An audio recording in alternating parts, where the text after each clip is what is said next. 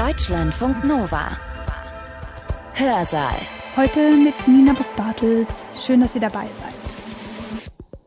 Wenn wir heute ans Heiraten denken, dann denken wir an gemeinsame Lebensplanung, an Romantik und natürlich an die Liebe.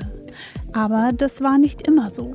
Die romantische Liebe wird aber in dem Moment, in dem sie eben zumindest für die Frau mit der monogamen Ehe verknüpft wird, zu einem subtilen Disziplinierungsinstrument. Die Frau soll nämlich aus Liebe ihre Existenz aufgeben.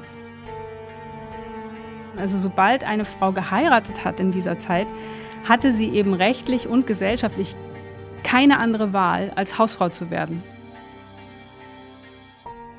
Und so kommt das Bild der Hausfrau zustande, die nicht arbeitet. Weil die Hausarbeit in dem Moment, in dem sie eben nicht mehr bezahlt wird, auch nicht mehr als Arbeit anerkannt wird. Lange haben Frauen, wenn sie geheiratet haben, ziemlich viele Rechte abgegeben. Bis 1977 durften Frauen zum Beispiel nur arbeiten, wenn ihre Ehemänner ihnen das erlaubt haben. Und bis 1997 war es nicht strafbar, wenn ein Ehemann seine Ehefrau vergewaltigt hat. Diese Regelungen gehen zurück auf die sogenannte Hausfrauenehe, die im Jahr 1900 im bürgerlichen Gesetzbuch festgeschrieben wurde. Aber wie konnte es eigentlich so weit kommen? Dazu forscht Efke Rulfes. Sie ist Kulturwissenschaftlerin und hat an der Humboldt-Universität Berlin über die Entstehung der Hausfrau promoviert.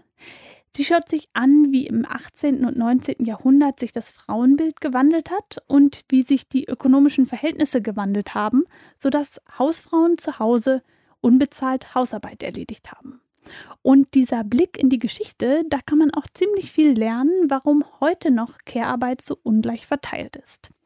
Der Vortrag, den ihr jetzt hört, heißt Die Erfindung der Hausfrau von der Herrin im Haus zur Dienerin des Ehemanns. Danke, ich freue mich sehr über die Einladung. Also, die Erfindung der Hausfrau. Also kurz vorweg, es geht um eine ganz bestimmte bürgerliche Schicht, aus der eben im Laufe der Zeit die Hausfrau entsteht. Also für meine Dissertation in Kulturwissenschaft habe ich mir eben einen Haushaltsratgeber von Ende des 18. Jahrhunderts angesehen. Der heißt Die Hausmutter in allen ihren Geschäften. Und ist geschrieben von Christian Friedrich Germershausen, der Pastor in einem kleinen Dorf in Brandenburg war. Und diese, ha ich sage da nochmal die Hausmutter, also dieses, die Hausmutter in allen ihren Geschäften, hat fünf Bände. Jeder Band hat so acht bis 900 Seiten und das in Fraktur. Und ich habe nicht alles gelesen, aber sehr viel.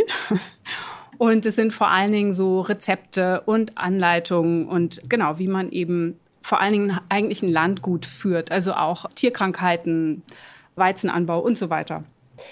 Genau, und dieses Buch gehört in das Genre der Hausväterliteratur und diese Hausväterliteratur spricht aber eigentlich, also das gibt es so von 16 bis 1800 und das spricht aber eigentlich bis zu dem Zeitpunkt immer das Ehepaar an, also das Hausvater und Hausmutter, die gemeinsam diesem Haushalt vorstehen. Und Germershausen ist nun Ende des 18. Jahrhunderts, also um 1780 der erste, der das nach Geschlecht trennt und eben den ersten Haushaltsratgeber im deutschsprachigen Raum schreibt, der sich nur an Frauen richtet und ähm, schreibt danach auch noch einen Hausvater. Aber diese Hausmutter war ziemlich erfolgreich. Es gab mehrere Auflagen. Und als ich das anfing zu lesen, da fielen mir verschiedene Dinge auf. Und zwar zunächst mal, in welchem Tonfall der Autor seine Leserinnen ansprach, nämlich auf Augenhöhe.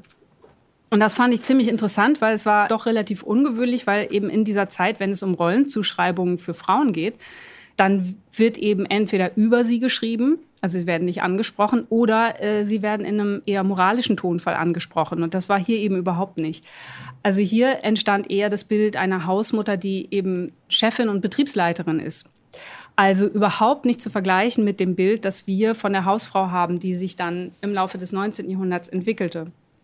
Diese Hausmutter, die steht eben nicht selbst in der Küche oder wechselt Windeln, Sie muss aber die Rezepte kennen, damit sie eben weiß, welche Gerichte zu welcher Jahreszeit ähm, passen und natürlich vor allem zu welchem Anlass, damit sie das in Auftrag geben kann. Und sie soll zum Beispiel wissen, wie sie die Milchmägde überwachen lässt, damit die keine Milch abzweigen. Also es geht ganz viel um die Kontrolle des Personals, das zu der Zeit Gesinde genannt wird. Man darf aber natürlich nicht vergessen, dass das das Idealbild ist, das dieser Autor zeichnet.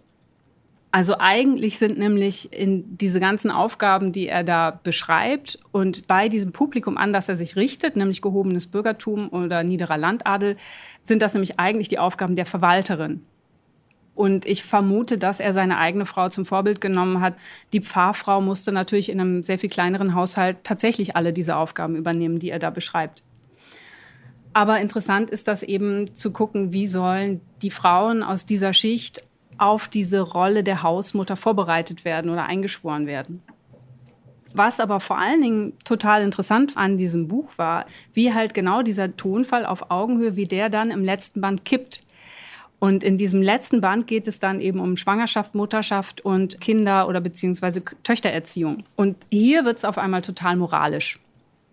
Und hier zeigt sich eben eine Entwicklung, die, wie ich denke, bis heute großen Einfluss auf das Verständnis von Rollenverteilung in Deutschland hat, nämlich das Bild der guten Mutter, das eben im letzten Drittel des 18. Jahrhunderts stark propagiert wird. Genau, und das auch nochmal zu meiner Motivation sozusagen, hat meine Motivation beeinflusst, dieses Buch dann eben zu schreiben, weil, weil die Anforderungen an Mütter in den letzten Jahrzehnten einfach immer weiter gewachsen sind. Und weil ich eben denke, dass der Blick in die Vergangenheit hilft, um die Konstruiertheit dieses, dieses Mutterbildes zu sehen oder sich dessen bewusst zu werden. Also klar, die Ansprüche sind auch an die Väter in den letzten Jahren gestiegen, aber ähm, doch nicht ganz so stark wie an die Mütter. Und das sieht man vor allen Dingen natürlich in der Pandemiezeit, wo dann doch wieder sehr, sehr, sehr viel von der Haus- und Care-Arbeit von den Frauen übernommen wurde. Jetzt möchte ich erstmal kurz zurückspringen ins Mittelalter. Also in der Kulturwissenschaft darf man ja ungestraft große historische Sprünge machen. Das fand äh, meine Lektorin nicht so toll, die ist Historikerin, aber ich darf das. Was mich nämlich in der Recherche zu diesem Buch noch äh, so überrascht hat, ist nämlich, dass Frauen offenbar im Frühmittelalter zumindest offenbar also eben in allen Zünften vertreten waren und je nach Zeit und Region sogar einzelne Zünfte dominiert haben. Also zum Beispiel in Frankfurt war offenbar das Bierbrauen fest in weiblicher Hand. Und in Köln gab es eben die Zunft der Goldspinnerin oder der Seidenstickerin. Und das sind eben keine Ausnahmen, sondern das waren tatsächlich, wenn man sich die Listen ansieht, dann gibt es sehr viele weibliche Zunftmitglieder. Und die haben eben auch als selbstständige Handwerkerinnen gearbeitet und waren auch zum Teil Meisterinnen mit eigenen Betrieben oder eben eigenen Geschäften. Oft war es allerdings auch so, dass ein Ehepaar gemeinsam einen Betrieb geleitet hat und das dann eben als Arbeitspaar angesehen wurde. Also Tischler, Gerber, Harnischmacher, überall haben Frauen mitgearbeitet. Selbstständige Frauen aber, eben diese selbstständigen Handwerkerinnen oder die Meisterinnen, sind dann eben unter Konkurrenzdruck im Laufe der Zeit aus den Zünften verdrängt worden. Was eben bedeutet, dass sie ihre Betriebe nicht weiterführen dürfen, sondern eben nur, wenn sie als Ehefrau den Betrieb mit ihrem Mann gemeinsam leiten. Das geht dann so weit, dass also erstmal wird verboten, dass Dienstmädchen ausgebildet werden im Betrieb. Dann wird den Meistertöchtern verboten, Lehrling zu sein im eigenen, in der eigenen Familie. Und dann wird den Witwen irgendwie nur noch erlaubt, den Betrieb zwei Jahre nach dem Tod des Mannes weiterzuführen. Dann muss sie aber den Gesellen heiraten, damit sie den Betrieb weiter irgendwie mit dem gemeinsam führen kann. Genau, und ich dachte so, ja, warum wissen wir das eigentlich nicht? Und der eine Grund ist natürlich, wie man gerade schon gehört hat, Tischler, Gerber, Harnischmacher. Die deutsche Sprache ist eine männliche Sprache und wir benutzen immer die männliche Form, also das generische Maskulinum. Das kann man sehr schön sehen am ersten Bild. Das ist von Just Ammann, das Ständebuch. Und man sieht auf diesem Holzschnitt ein Ehepaar, die gemeinsam arbeiten es wird aber bezeichnet, unten drunter steht halt, die Bezeichnung ist dann der Schellenmacher. Und es ist aber ganz klar ein Ehepaar, das da gemeinsam arbeitet. Und noch interessanter wird es beim nächsten Bild. Das Bild heißt nämlich der Organist. Und äh, wie man sehr gut sieht, ist es eine Frau, die an der Orgel sitzt. Das ist die eine Sache. Die andere Sache ist natürlich die Geschichtsschreibung. Das sieht man in der letzten Zeit ganz deutlich an äh, Erkenntnissen der Archäologie es wird eigentlich immer nur das gesehen, was man schon kennt. oder man ordnet es eben so ein in die Strukturen, die man kennt. Insofern sind Gräber mit Skeletten, die gefunden wurden, wenn da jetzt Waffen mit begraben wurden, wurde immer sehr lange Zeit gedacht, na, das müssen alles Männer sein. Und inzwischen hat man durch Knochenanalyse herausgefunden, nee, es gab auch Frauen, die mit Waffen oder Machtinsignien begraben wurden. Oder Jäger- und Sammlergesellschaften. Das ist inzwischen klar, dass eben alle nach ihren Kräften gejagt oder gesammelt oder was auch immer gemacht haben, was ja auch total logisch ist. Und das Gleiche gilt auch für Historiker aus dem 19. und 20. Jahrhundert, die eben das Bild der ewigen Hausfrau gemalt haben, in dem die Machtverhältnisse seit Jahrtausenden feststehen. Und das gilt vor allem für solche Leute wie Heinrich Riel und Otto Brunner, die sich das Konzept des ganzen Hauses ausgedacht haben, was auch wahnsinnig hartnäckig sich äh, in der Geschichtsschreibung hält, nämlich die Idee, dass in vormodernen Gesellschaften im Grunde immer alle unter einem Dach gelebt hätten und es so eine statische Familie gäbe und alle hätten zur Familie gehört. Und es war ganz klar, der Mann war der Chef des Hauses sozusagen und alle hatten ihm zu gehorchen. Und das ist einfach sehr interessant, weil Otto Brunner, der sich eben genau diese Hausväterliteratur angeguckt hat, der liest die so eins zu eins und eben überhaupt nicht, also bedenkt überhaupt nicht dabei, dass das natürlich normative Literatur war, die bestimmte Machtstrukturen sozusagen etablieren wollte. Und gerade wenn die Sachen dann so propagiert werden, dann weiß man meistens, okay, dann scheint es in der Realität gerade nicht so gewesen zu sein. Das nur nebenbei, genau. Ja, es war natürlich immer schon ich will jetzt nicht sagen, dass vorher die Situation für Frauen viel besser war. Es war, war, immer schon eine misogyne Gesellschaft. Frauen wurde der Zugang zu Bildung und Macht und Rechten eben verwehrt, nur weil sie Frauen waren. Aber es wurde aus ökonomischen Gründen geheiratet. Das Ehepaar galt als Arbeitspaar. Hausvater und Hausmutter standen dem Haushalt gemeinsam vor. Und die Machtverhältnisse innerhalb der Ehe, die haben sich eher danach gerichtet, wer am meisten Vermögen eingebracht hat oder wer eben aus welcher sozialen Schicht kam, beziehungsweise wie man familiär vernetzt war. Ach so, und dazu kann man eigentlich auch noch sagen, dass so dieses Bild, das wir von dieser statischen bürgerlichen Kernfamilie haben, das ist natürlich auch eins, was sich erst in jüngerer Zeit entwickelt hat. Früher waren die Familienstrukturen sozusagen oder die Strukturen, in denen man zusammengelebt hat, äh, haben sehr viel mehr fluktuiert. Also natürlich auch durch die höhere Sterblichkeit. Patchwork-Familien waren eigentlich eher die Regel als die Ausnahme. Genau, aber diese Machtverhältnisse sozusagen, die haben sich Ende des 18. Jahrhunderts geändert und das hat mit der Aufklärung zu tun. In der Frühaufklärung geht es also unter, unter anderem eben auch darum, Mädchen und Frauen den Zugang zu Bildung zu erleichtern. Es wird Mädchenbildung gefordert und äh, Leselisten für Frauen publiziert, damit sie ihren Bildungsnachteil gegenüber den Männern aufholen konnten. Im Laufe des Jahrhunderts hat sich das aber geändert. Als nämlich dann tatsächlich vermehrt intellektuelle Frauen auf den Plan treten, gibt es so eine Art Backlash und es wird ziemlich Stimmung gegen gebildete Frauen gemacht. Am liebsten zitiere ich da immer Knigge. Also Knigge, großer Aufklärer, großer Verfechter der französischen Revolution, schreibt vom Umgang mit Menschen, was wir heute als Knigge kennen, wobei diese Benimmregeln erst nach seinem Tod eingefügt wurden. Aber vom Umgang mit Menschen beschreibt den Umgang mit verschiedenen sozialen Gruppen und wirbt sozusagen für Höflichkeit und Taktgefühl. Und das Kapitel vom Umgang mit Frauen beginnt er dann so. Er sagt dann, ihn überkommt immer eine Art von Fieberfrost, wenn eine Frau ihm gegenüber auf Gelehrsamkeit macht. Und äh, als er gefragt wird, ja, ob er heiraten wolle oder wie das dann, ja, wenn er heiraten sollte, dann wäre ihm wichtiger, dass seine Frau stricken und kochen kann, als dass sie lesen und schreiben kann. Also so viel zur französischen Revolution und Gleichrechte für alle. Also die Aufklärer merken also, dass sie ihre erkämpften bürgerlichen Rechte nicht mit den Frauen teilen wollen. Und das gilt eben auch für die französische Revolution. Olympe de Gouges hat die neue Regierung als Tyrannei bezeichnet, weil sie eben den Frauen nicht die gleichen oder überhaupt keine Rechte gewährte wie den Männern. Und die ist dann 1793 auf dem Schafott gelandet. Also gab es am Anfang des Jahrhunderts verschiedene Rollenmodelle für Frauen, eben unter anderem die gelehrte Frau, wurden eben ab dem letzten Drittel des 18. Jahrhunderts sehr, sehr viele Schriften publiziert, in denen die Hausmutter als einziges Rollenmodell für die Frau propagiert wurde. Und das wurde zunächst ökonomisch begründet. Und jetzt käme das dritte Bild, bitte. Wir sehen hier dieses Bild das von Ramberg. Das heißt, die gelehrte Frau.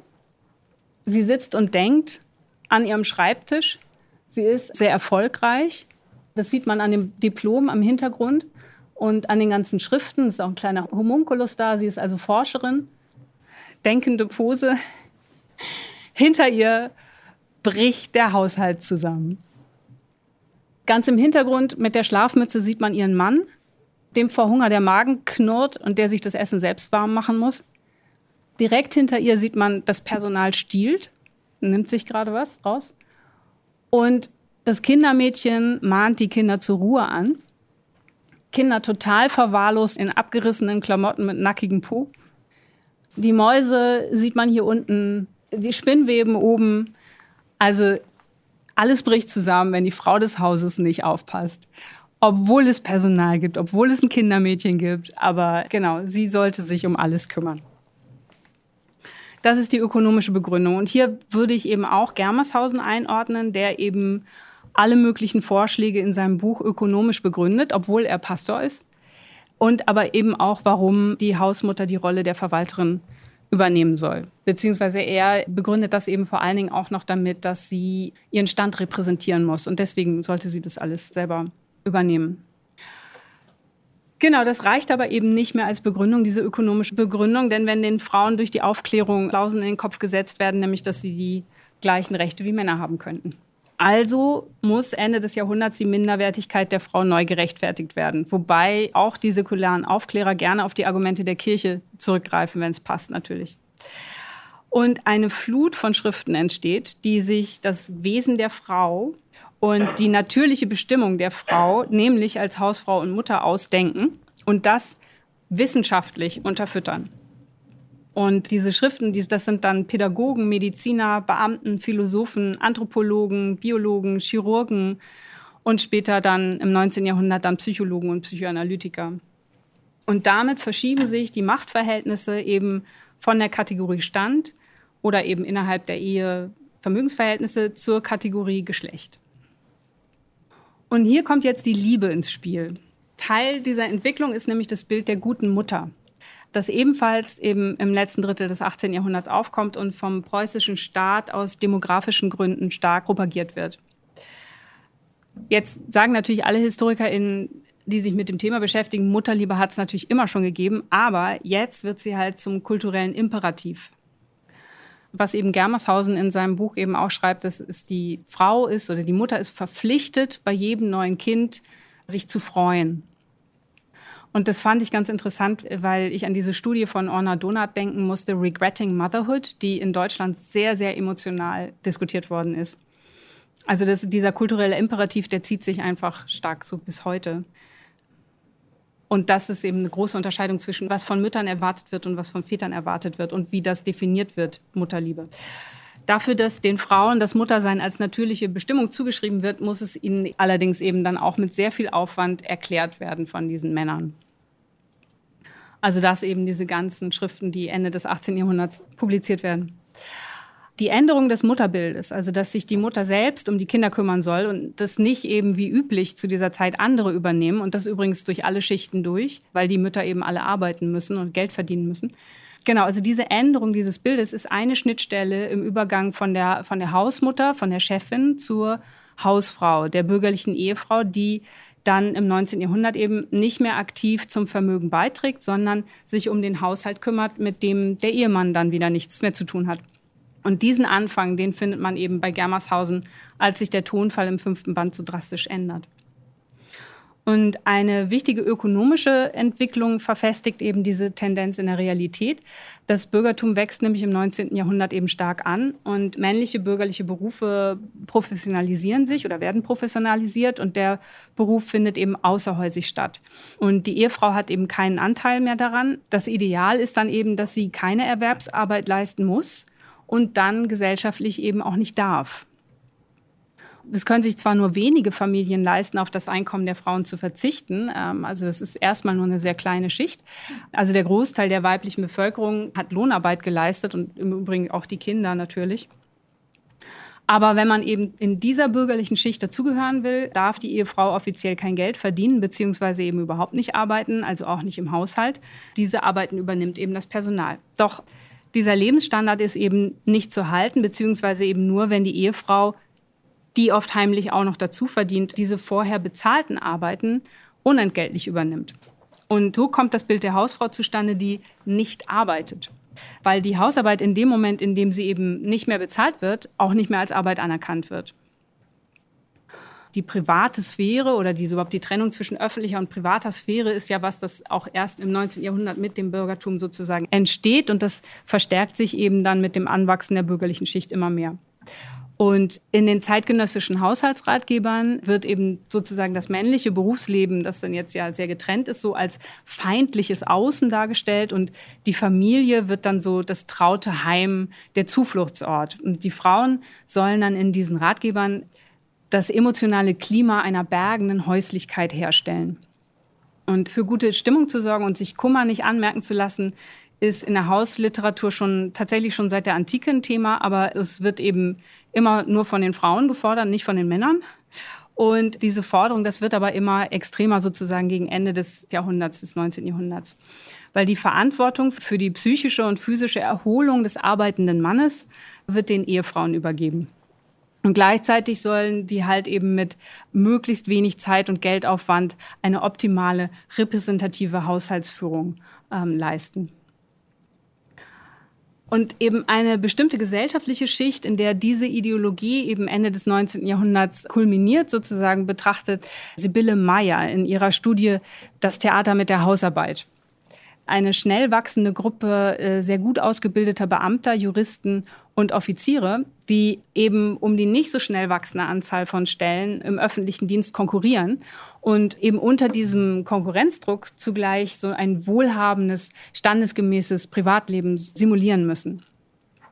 Und Meyer hat sich dabei auf einen Aspekt konzentriert, der eben diese, die Absurdität der Lebenssituation der Ehefrauen ganz exemplarisch veranschaulicht, nämlich den Mythos des Müßiggangs der bürgerlichen Frauen. Also wie gesagt, um den Wohlstand der Familie zu demonstrieren, durfte die Ehefrau keine Lohnarbeit leisten. Das Einkommen des Ehemanns war aber eben gar nicht hoch genug, um diesen Lebensstandard aufrechterhalten zu können. Und so mussten eben viele Frauen in Heimarbeit dazu verdienen, was eben geheim gehalten wurde. Und der Verdienst wurde in die Hauswirtschaft gesteckt. Und wenn das herauskam, war, also waren die komplett unten durch. Und im eigenen Haushalt lebte man eben sehr sparsam, während die Gastessen, zu denen Vorgesetzte und Kollegen mit Ehefrauen eingeladen wurden, was ganz anderes vorgeben mussten. Und das, also um jetzt noch auf Making a Home einzugehen oder Architektur, diese Situation, die spiegelt sich eben auch in der Wohnungsstruktur. Also die Essen, die fanden im repräsentativen Salon statt, der eben ausschließlich für solche Gelegenheiten genutzt wurde, während eben die eigentlichen Wohnräume kleiner waren und nach hinten rauslagen. Und vor allem die Größe der Küche stand eben in keinem Verhältnis zu den Arbeiten, die da stattfanden, nämlich Kochen, Holz hacken, Abwaschen und Wäschewaschen mit hoch und wieder runtergetragenem Wasser Bügeln, Vorräte einmachen und so weiter. Zum Baden diente die Küche ebenfalls. Also der Raum war meistens klein, dunkel und schlecht belüftet. Und wenn die Küche in den städtischen Wohnungen um 1900 so zum engen Hinterhaus war, dann ist sie in den großbürgerlichen Villen in den Keller verschwunden. Das ist, ja, ist eine ganz andere Wertschätzung sozusagen als früher. In zeitgenössischen Grundrissen werden Räume mit Salon oder Zimmer bezeichnet und die Küche bleibt unmarkiert. Die erkennt man dann eben nur durch den eingezeichneten Herd.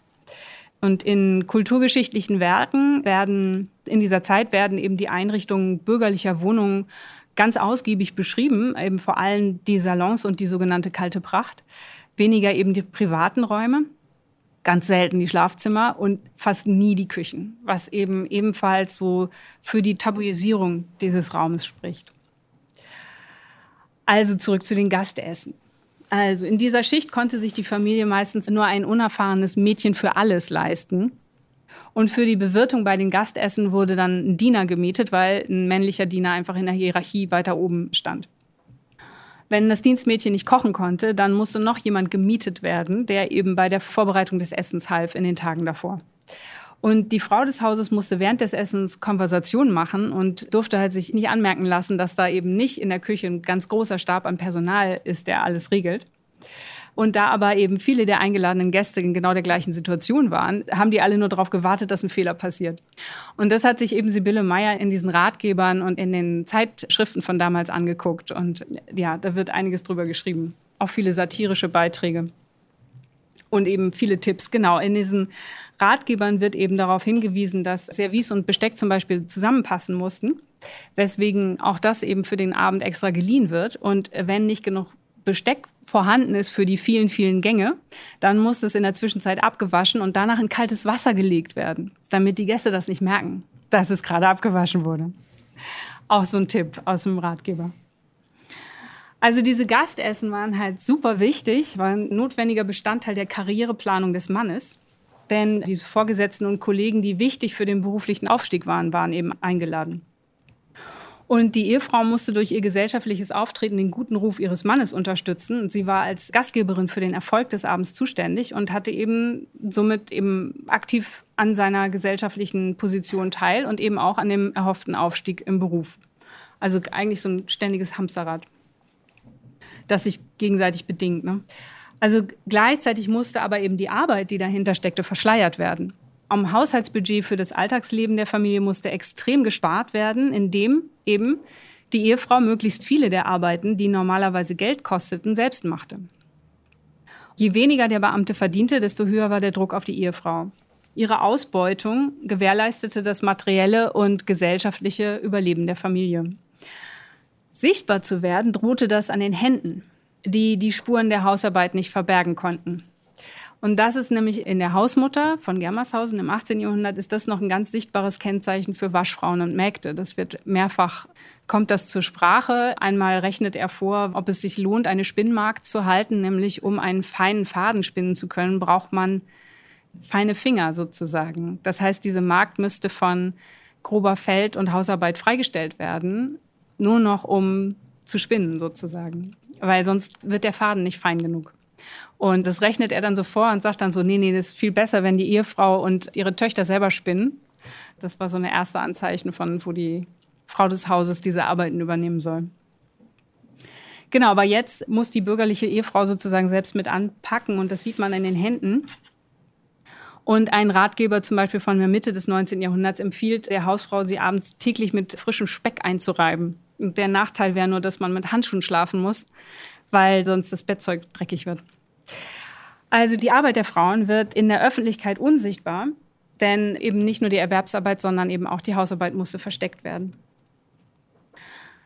Ökonomen rechneten dann die unbezahlte Hausarbeit der Ehefrauen nach der ersten Weltwirtschaft, ich springe schon wieder so ein bisschen, nach der ersten Weltwirtschaftskrise 1929 in ihre Modelle mit ein, da die Arbeiter dadurch kein Geld mehr für den Haushalt ausgeben mussten. Genau, da die Arbeiter dadurch kein Geld mehr für den Haushalt ausgeben mussten, wurden eben damit die niedrigen Löhne gerechtfertigt. Und der Wirtschaftswissenschaftler Kenneth Galbraith schreibt dann 1974, die Verwandlung der Frauen in eine heimliche Dienerklasse war eine ökonomische Leistung ersten Ranges. Diener für niedere Arbeiten konnte sich nur eine Minderheit der vorindustriellen Gesellschaft leisten. Im Zuge der Demokratisierung steht heute fast dem gesamten männlichen Bevölkerungsteil eine Ehefrau als Dienerin zur Verfügung. Ich fand das ziemlich gut auf den Punkt gebracht. Das Modell der bürgerlichen Hausfrau ist also in Deutschland nämlich mit Inkrafttreten des BGB, äh, des bürgerlichen Gesetzbuches im Jahr 1900 auf alle Schichten ausgeweitet worden. Damals ist nämlich die sogenannte Hausfrauenehe eingeführt worden. Die Frau ist eben dazu verpflichtet, ihrem Mann den Haushalt zu führen und gegebenenfalls unentgeltlich in seinem Geschäft mitzuarbeiten. Sie verliert aber die sogenannte Schlüsselgewalt. Das heißt, alle Entscheidungen liegen bei ihm. Sie darf keine Verträge unterschreiben, also ohne seine schriftliche Einwilligung weder arbeiten noch studieren, den Führerschein machen, ein Bankkonto eröffnen oder entscheiden, ob die Tochter Abitur machen darf. Das war der sogenannte Gehorsamsparagraph. Dass dieses Modell in unserem kulturellen Gedächtnis zur Norm geworden ist, liegt, ähm, also abgesehen mal vom sehr präsenten Bild der Hausfrau in der Werbung, eben auch an der außergewöhnlich hohen Heiratsdichte in der BRD in den 50er und 60er Jahren des 20. Jahrhunderts. Das lag eben einmal an der Sehnsucht nach Sicherheit, natürlich in der restaurativen Stimmung der Nachkriegszeit, neben natürlich auch den Nachwirkungen bzw. der Fortführung des Familienbildes der NS-Ideologie. Aber es lag eben auch am sogenannten Kuppeleiparagraphen, nach dem unverheiratete Paare und alleinstehende Frauen keine Wohnung bekamen. In der DDR ist übrigens die Hausfrauenehe gleich mit der Gründung abgeschafft worden. Und in der BRD hat das, obwohl sie mit dem Grundgesetz kollidierte, endgültig bis 1977 gedauert. Also Das ist dann ein bisschen erstmal angepasst worden, 53, 57 verschiedene Sachen im Familienrecht und so. Es wurde dann entschieden, die Frau darf sozusagen Verträge unterschreiben. Also sie durfte Arbeitsverträge unterschreiben ohne die Einwilligung, schriftliche Einwilligung ihres Mannes, aber ihr Mann durfte ihren Vertrag jederzeit kündigen, wenn sie ihre häusliche Verpflichtungen vernachlässigte. Und insofern stand der Vertrag auf wackeligen Füßen.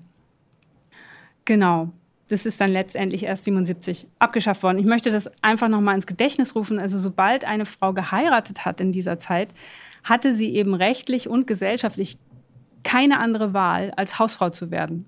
Also, es sei denn natürlich, sie hatte eine sehr gute Ehe mit einem Mann, der, weiß ich nicht, eine gleichberechtigte Ehe führen wollte oder so. Aber oft war es auch so, wenn sie vorher einen Beruf hatte, musste sie ihn aufgeben, also weil ihr entweder gekündigt wurde, zum Beispiel zu gewissen Zeiten durften Lehrerinnen nicht verheiratet sein.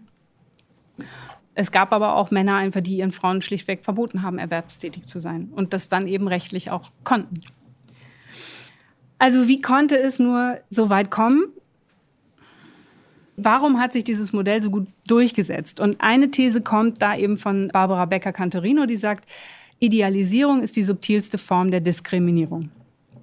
Also das Mutterbild von Ende des 18. Jahrhunderts, als es aufkommt, das hatte eben auch was Positives zu bieten. Und auch die Position der respektablen Ehefrau, die es nicht nötig hat, Geld verdienen zu müssen, hatte durchaus was Attraktives. Vor allen Dingen bei den Arbeitsbedingungen des 19. Jahrhunderts natürlich. Dass man dabei seine Unabhängigkeit verliert und die Hausfrau im Laufe der Zeit den Status des Dienstmädchens übernahm, das kommt dann ja erst später sozusagen oder es wird erst später klar. Und außerdem wird eben mit einem Argument gearbeitet, gegen das man sich nur sehr schlecht wehren kann. Und hiermit komme ich zurück zur Liebe. Mit Aufklärung und Romantik kommt eben die Liebesheirat ins Spiel. Es soll eben vordergründig nicht mehr aus ökonomischen Gründen geheiratet werden. Also wenn man sich das so anguckt, wurde eigentlich bis ins 18. Jahrhundert, wenn Liebe in der Ehe eingefordert wurde, dann hieß das eigentlich bis ins 18. Jahrhundert hinein eher, dass das Ehepaar sich nicht so sehr hassen soll, dass die ökonomische Zusammenarbeit gefährdet ist. Und die romantische Liebe wird aber in dem Moment, in dem sie eben zumindest für die Frau mit der monogamen Ehe verknüpft wird, zu einem subtilen Disziplinierungsinstrument. Die Frau soll nämlich aus Liebe ihre Existenz aufgeben. Zum Beispiel Heinrich Kampe, der 1789 den väterlichen Rat für meine Tochter publiziert. Der beschreibt den Zweck des Daseins der Frau im Dienen für ihren Ehemann in ihrer Rolle als Hausmutter. Von Kampe stammt übrigens das bekannte Naturbild von Eiche und Efeu. Der Mann ist die Eiche, die Frau der Efeu, der einen Teil seiner Lebenskraft aus der Eiche zieht und mit ihr steht und fällt. Ohne die Eiche ist sie ein, ich zitiere, ein niedriges Gesträuch, das von jedem Vorübergehenden zertreten wird. Und im Grunde beschreibt er in diesem Rat für meine Tochter, beschreibt er die realen Abhängigkeitsverhältnisse bürgerliche Frauen. Aber während sich eben andere mit genau dieser Beschreibung sozusagen für Frauenrechte einsetzen, rät er eben seiner Tochter zur Selbstverleugnung und Anpassung und rede eben dazu, sich einen Gemütscharakter anzueignen, der ihr hilft, sich in diese Situation zu fügen. Wieder ein Zitat von Kampe, darunter versteht er nämlich, Anhänglichkeit an Mann, Kind und Haus, ein gänzliches, freies und freudiges Verzichttun auf die zerstreuenden und berauschenden Vergnügungen des herrschenden, üppigen Lebens und endlich ein liebevolles Hingeben ihres eigenen Willens in den Willen des Mannes, woraus denn nach und nach ein gänzliches, süßes Zusammenschmelzen ihrer eigenen Wesenheits mit der seinigen entsteht. Und Johann Gottlieb Fichte beschreibt in seinen Überlegungen zum Naturrecht Ende des 18. Jahrhunderts, was seiner Auffassung nach Liebe für die Frau bedeutet, nämlich der Trieb, einen Mann zu befriedigen. Und das Ziel sei die Verschmelzung zweier Menschen. Das heißt hier eben auch, die Frau geht im Mann auf, das Passive im Aktiven, wie bei Kampe. Und für Fichte hat das aber noch weiterreichende rechtliche Konsequenzen. Weil also die Überlegungen zum Naturrecht bilden eben auch die Voraussetzung für die Diskussion zum Familienrecht, Eherecht im 19. Jahrhundert. Ich zitiere, das Geringste, was daraus folgt, ist, dass sie ihm ihr Vermögen und alle ihre Rechte abtrete und mit ihm ziehe. Nur mit ihm vereinigt nur unter seinen Augen und in seinen Geschäften hat sie noch Leben und Tätigkeit. Sie hat aufgehört, das Leben eines Individuums zu führen. Ihr Leben ist ein Teil seines Lebens geworden. Klammern, dies wird vortrefflich dadurch bezeichnet, dass sie den Namen des Mannes annimmt. Der Mann sei seinerseits äh, moralisch zu Großmut und ehelicher Zärtlichkeit verpflichtet, da sich seine Frau ihm völlig ausliefert, aber eben nur moralisch, nicht rechtlich. Genau, und in den Haushaltsratgebern und Kochbüchern des 19. Jahrhunderts lässt sich ebenfalls die Liebe finden. Kochen können wird mit dem Eheglück in Verbindung gebracht.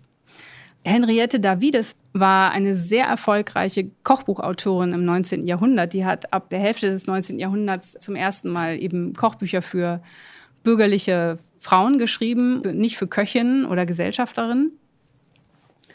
Und sie schreibt eben, dass die Frau des Hauses eben keine Köchin einstellen sollte, sondern selber kochen soll. Das spart eben nicht nur Geld, sondern es schmeckt auch besser. Ich finde das eine sehr schräge Argumentation, aber es wurde halt so behauptet. Und sie geht dann weiter und sagt dann, ja, Liebe geht durch den Magen bei den Männern. Aber warum die Ehefrau eben als Laie all diese Aufgaben so natürlicherweise besser können soll als die Experten, das erschließt sich mir irgendwie immer noch nicht, aber es hat sich irgendwie ziemlich durchgesetzt dann.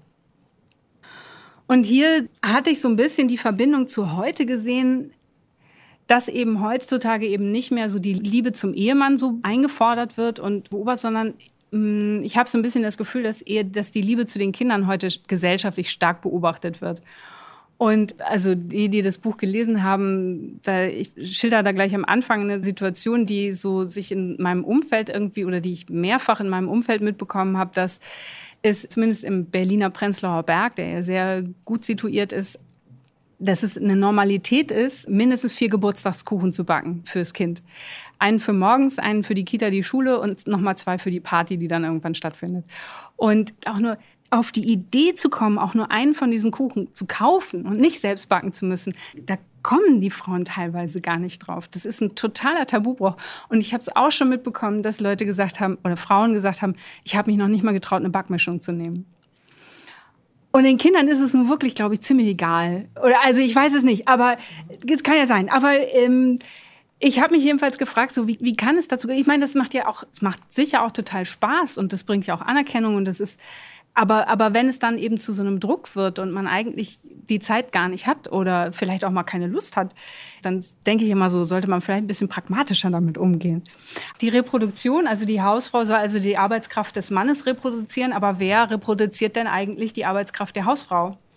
Sie hat nie frei, weder abends noch am Wochenende oder im Urlaub, zumindest wenn man nicht in ein Hotel geht, sondern in ein Ferienhaus wo sie dann eben auch einfach weiterarbeitet. Und sie geht eben auch nie in Rente, sondern versorgt ihren Mann bis ans Lebensende. So viel zur Figur der Hausfrau. Danke. Das war die Kulturwissenschaftlerin Elfke Rulfes mit ihrem Vortrag Die Erfindung der Hausfrau von der Herrin im Haus zur Dienerin des Ehemanns.